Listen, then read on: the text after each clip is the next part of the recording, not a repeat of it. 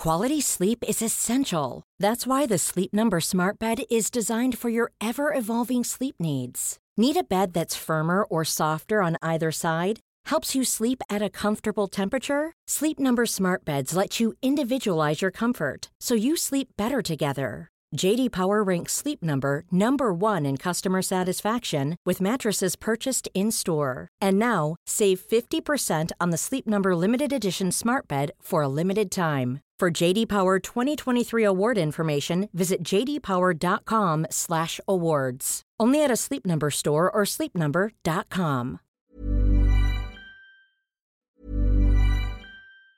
Quality sleep is essential. That's why the Sleep Number Smart Bed is designed for your ever-evolving sleep needs. Need a bed that's firmer or softer on either side? Helps you sleep at a comfortable temperature? Sleep Number Smart Beds let you individualize your comfort so you sleep better together. JD Power ranks Sleep Number number 1 in customer satisfaction with mattresses purchased in-store. And now, save 50% on the Sleep Number limited edition Smart Bed for a limited time. For JD Power 2023 award information, visit jdpower.com/awards. Only at a Sleep Number store or sleepnumber.com. Aujourd'hui, je vais vous parler de l'affaire du petit Lucas Hernandez, euh, qui est une affaire très très semblable à euh, l'histoire de la petite Kaylee Anthony, euh, que si vous n'avez pas vu cette vidéo, je vous la recommande fortement. C'est une affaire assez complexe, très très folle. c'est l'une des premières vidéos que j'ai faites. Fait que soyez indulgents, je vais mettre le lien dans la barre d'infos si ça vous intéresse. Allez jeter un coup d'œil à cette vidéo. Moi, l'affaire Kaylee Anthony, là, ça m'a complètement traumatisée. Fait que ça ressemble beaucoup à l'affaire de Lucas Hernandez. Lucas Hernandez, je sais pas comment le prononcer parce que c'est pas tant. ça doit être un latino, là, Hernandez, mais euh, il habite aux États-Unis, mais bon. Euh, bon, Lucas. Donc, euh, sans plus attendre, lançons-nous dans la vidéo.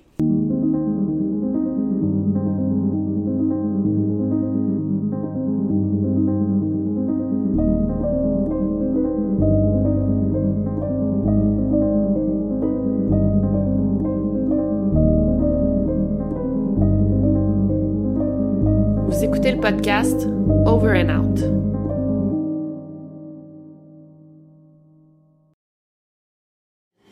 Happy birthday to you. Blow out your candle. Good job, bud. You're five years old. Tomorrow, look at me.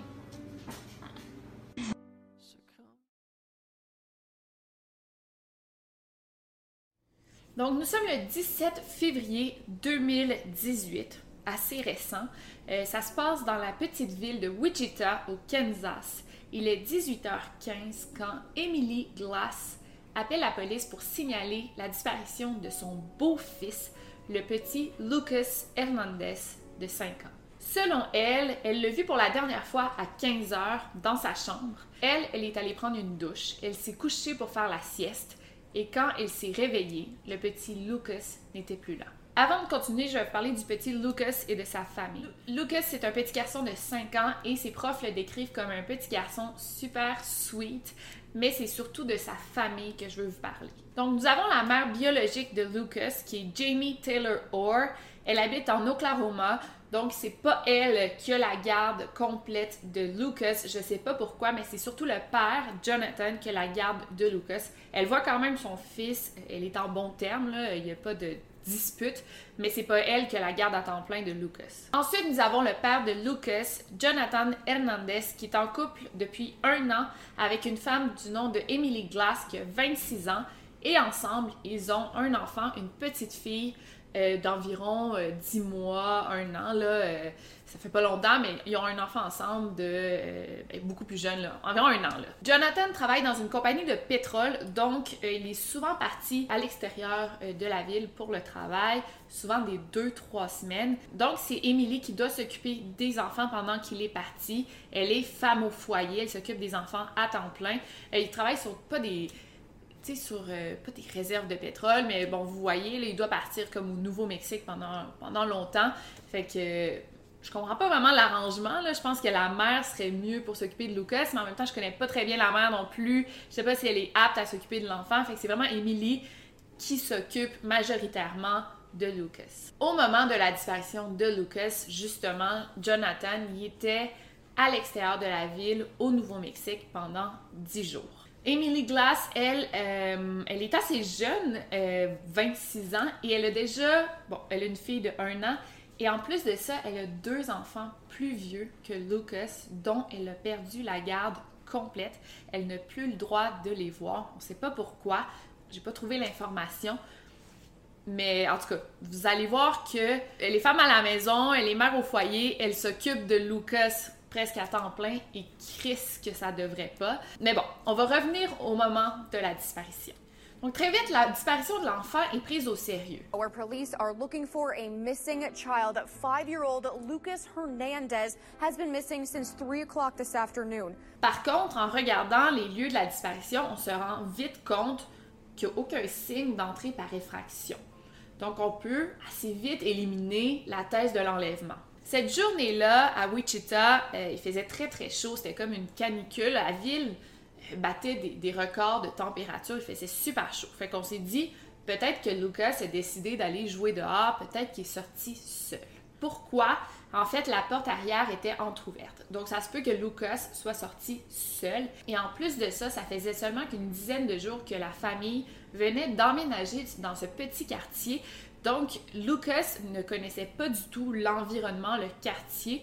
Peut-être qu'il s'était perdu. Donc, il y a eu des recherches complètes du quartier avec la police du Kansas. Il y a même le SWAT team qui s'est joint aux recherches et quand on va se rendre compte plus tard qu'il s'agit probablement d'un crime, il y a le FBI qui va s'impliquer euh, dans l'enquête. Donc, euh, on, comme je vous dis, là, on a vraiment, vraiment pris ça au sérieux. La disparition de Lucas Hernandez devient très vite médiatisée. Il y a Nancy Grace euh, qui fait un topo sur lui. Nancy Grace, c'est comme la Claude Poirier américaine. J'ai filmé, en fait, je m'en sers beaucoup pour les recherches quand elle, elle interview beaucoup les membres de la famille, les journalistes, d'autres journalistes. Elle interview les enquêteurs les maîtres chiens et les tops. Là. Puis moi, j'ai un peu une, relation amour-haine avec euh, Nancy Grace parce que ça arrive souvent qu'elle va manquer de respect aux membres des familles. Elle va accuser assez vite et à tort euh, parfois des membres de la famille aussi, euh, mais elle est quand même top. elle fait des bonnes entrevues, elle n'aura pas peur de dire les choses comme elles sont, fait que je l'aime beaucoup pour ça. C'est comme un peu un modèle, mais en même temps, des fois, je, trouve qu'elle va trop loin. Mais bon. Donc, Nancy Grace s'est rapidement emparée de l'affaire. Et elle, quand c'est des disparitions d'enfants, ça la touche. Je pense qu'elle a deux jumelles, jumeaux jumelles. Donc, euh, très jeune. Donc, euh, bon, peu importe. Mais là, quatre jours après la disparition de Lucas, soit le 21 février, on a Emily Glass qui est arrêtée et chargée en lien avec de la maltraitance et abus physiques d'enfants. OK, get this, la veille de la disparition de Lucas, Emily, elle a fumé euh, dans son bong, là, genre euh, fumé du weed. Et elle a eu un gros craving, évidemment. Et elle a décidé d'aller au Olive Garden, un restaurant américain, genre restaurant de pâtes. Là. Est allée là avec sa fille de un an, dans l'auto. Elle a dit, je vais pas amener Lucas parce que ça faisait une semaine qu'il était malade, il avait manqué de l'école. Elle a dit, je vais le laisser à la maison. Elle a laissé son beau-fils de 5 ans malade à la maison pendant qu'elle est allée manger au restaurant avec sa fille. On sait que pendant ce temps-là, en fait, à 17h15, il y a le propriétaire, j'imagine que c'était comme un bloc appartement, le propriétaire du bloc a vu Lucas qui, regardait par la fenêtre. Peut-être aussi que c'est lui qui en a parlé à l'enquêteur. Donc, elle a été arrêtée pour ça parce que tu peux pas laisser ton enfant de 5 ans seul à la maison, surtout si tu as fumé du weed, tu conduis avec ta fille d'un an dans l'auto. En tout cas, tout ça est wrong. Donc, elle a été arrêtée pour ça. Et en fait, c'était pas du tout la première fois qu'il y avait des plaintes de maltraitance et abus physiques d'Emily envers Lucas. Si on regarde plusieurs photos et vidéos du petit Lucas, on peut regarder que le pauvre enfant a toujours des bleus sur lui. Une fois, il avait raconté à son arrière-grand-mère que Emily lui avait donné des coups de pied et l'avait traîné sur le sol. Il disait aussi souvent Emily is mean to me, genre Emily est méchante avec moi. Et tu sais, l'enfant pesait 38 livres, ce qui est environ 17 kilos. Euh, c'est pas normal pour un enfant de 5 ans de peser ce poids-là. Fait qu'il était clairement mal nourri. Euh, il y avait une carence. Puis en fait, les voisins l'ont dit à l'enquêteur que depuis quelques semaines, l'enfant avait l'air mal nourri. Il y a de quoi qui, qui marchait pas là. Et en tout, il y a eu 4 à 5 plaintes qui avaient été faites aux services sociaux, euh, autant du côté de la mère que du père. Euh, donc des tantes et des oncles, grands-parents qui s'inquiétaient pour le petit Lucas, pour son bien-être. Euh, et il n'y a rien qui a été fait. En mai, euh, Emily a été reconnue non coupable pour euh, les, charges de, child endangerment, euh, donc maltraitance envers ses enfants, mais elle a quand même perdu la garde de sa fille. Mais quand même, pendant ce temps-là, le petit Lucas est toujours porté disparu. Mais là, on pense plus qu'il s'agit d'une simple disparition, on pense qu'il s'agit d'un meurtre. Le père de Lucas engage un détective privé pour l'aider à retrouver son fils. Et là, le 24 mai, revirement de situation, Emily décide de coopérer avec le détective privé et de l'amener au corps de Lucas. On retrouve les restes de Lucas dans un état de décomposition très avancé parce que ça faisait déjà trois mois euh, qu'il était là. Il était caché sous un pont couvert au nord de Wichita, dans l'eau, euh, et on l'avait caché comme sous des débris. Malheureusement, le corps était dans un état de décomposition trop avancé pour qu'on sache de quoi il était mort. Il était comme méconnaissable. Émilie a été questionnée, mais euh, elle mentait toujours. Elle a quand même été arrêtée pour obstruction à la justice et pour avoir menti. Elle est relâchée quelques jours plus tard. Évidemment, elle est la principale suspecte, mais là, on essaie de prouver que c'est elle qui l'a tué. Ça prend euh, trace ADN. On, on va l'avoir, on, on va l'avoir, mais ça prend les preuves. Mais malheureusement, autre twist en attendant qu'on réussisse à l'arrêter. Grace's podcast, Crime Stories with Nancy Grace, has revealed parts of a conversation recorded by private investigator David Marshburn as Emily Glass led him to Lucas's body. I'm a piece of shit. Do it now. I'm a piece of shit. I did Lucas so wrong. I did him wrong. That's God honest truth. I can't do jail. I can't. Le 8 juin, à 1h30 du matin, Emily est retrouvée morte dans son appartement. Elle s'est enlevée la vie avec une arme à feu. Clairement, elle ressentait de la culpabilité.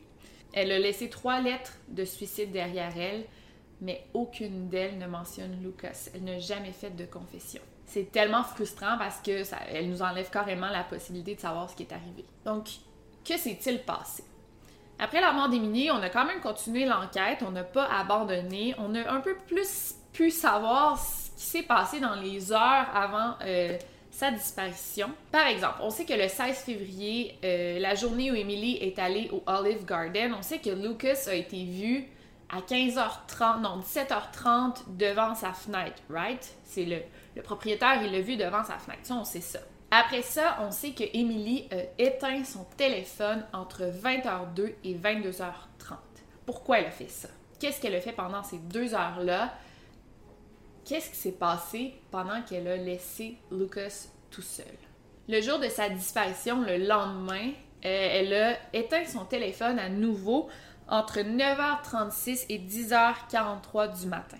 Selon Emily, elle a dit au détective que c'est à ce moment qu'elle aurait amené Lucas sous le pont pour le cacher dans l'eau sous les débris. Finalement, c'est à 18h21 qu'elle a appelé le 911 pour signaler sa disparition.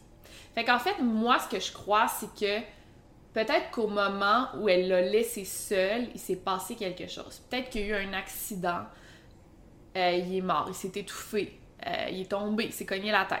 Ça, c'est moi qui laisse une chance à Emily. Mais c'est une femme qui est capable de battre le petit Lucas, de lui faire des bleus, de lui donner des coups de pied. Fait que ça, c'est moi qui laisse une chance. Mais moi, mettons que j'y laisse pas de chance, puis je pense pas que je vais y laisser une chance parce que ça a l'air d'une hostie folle.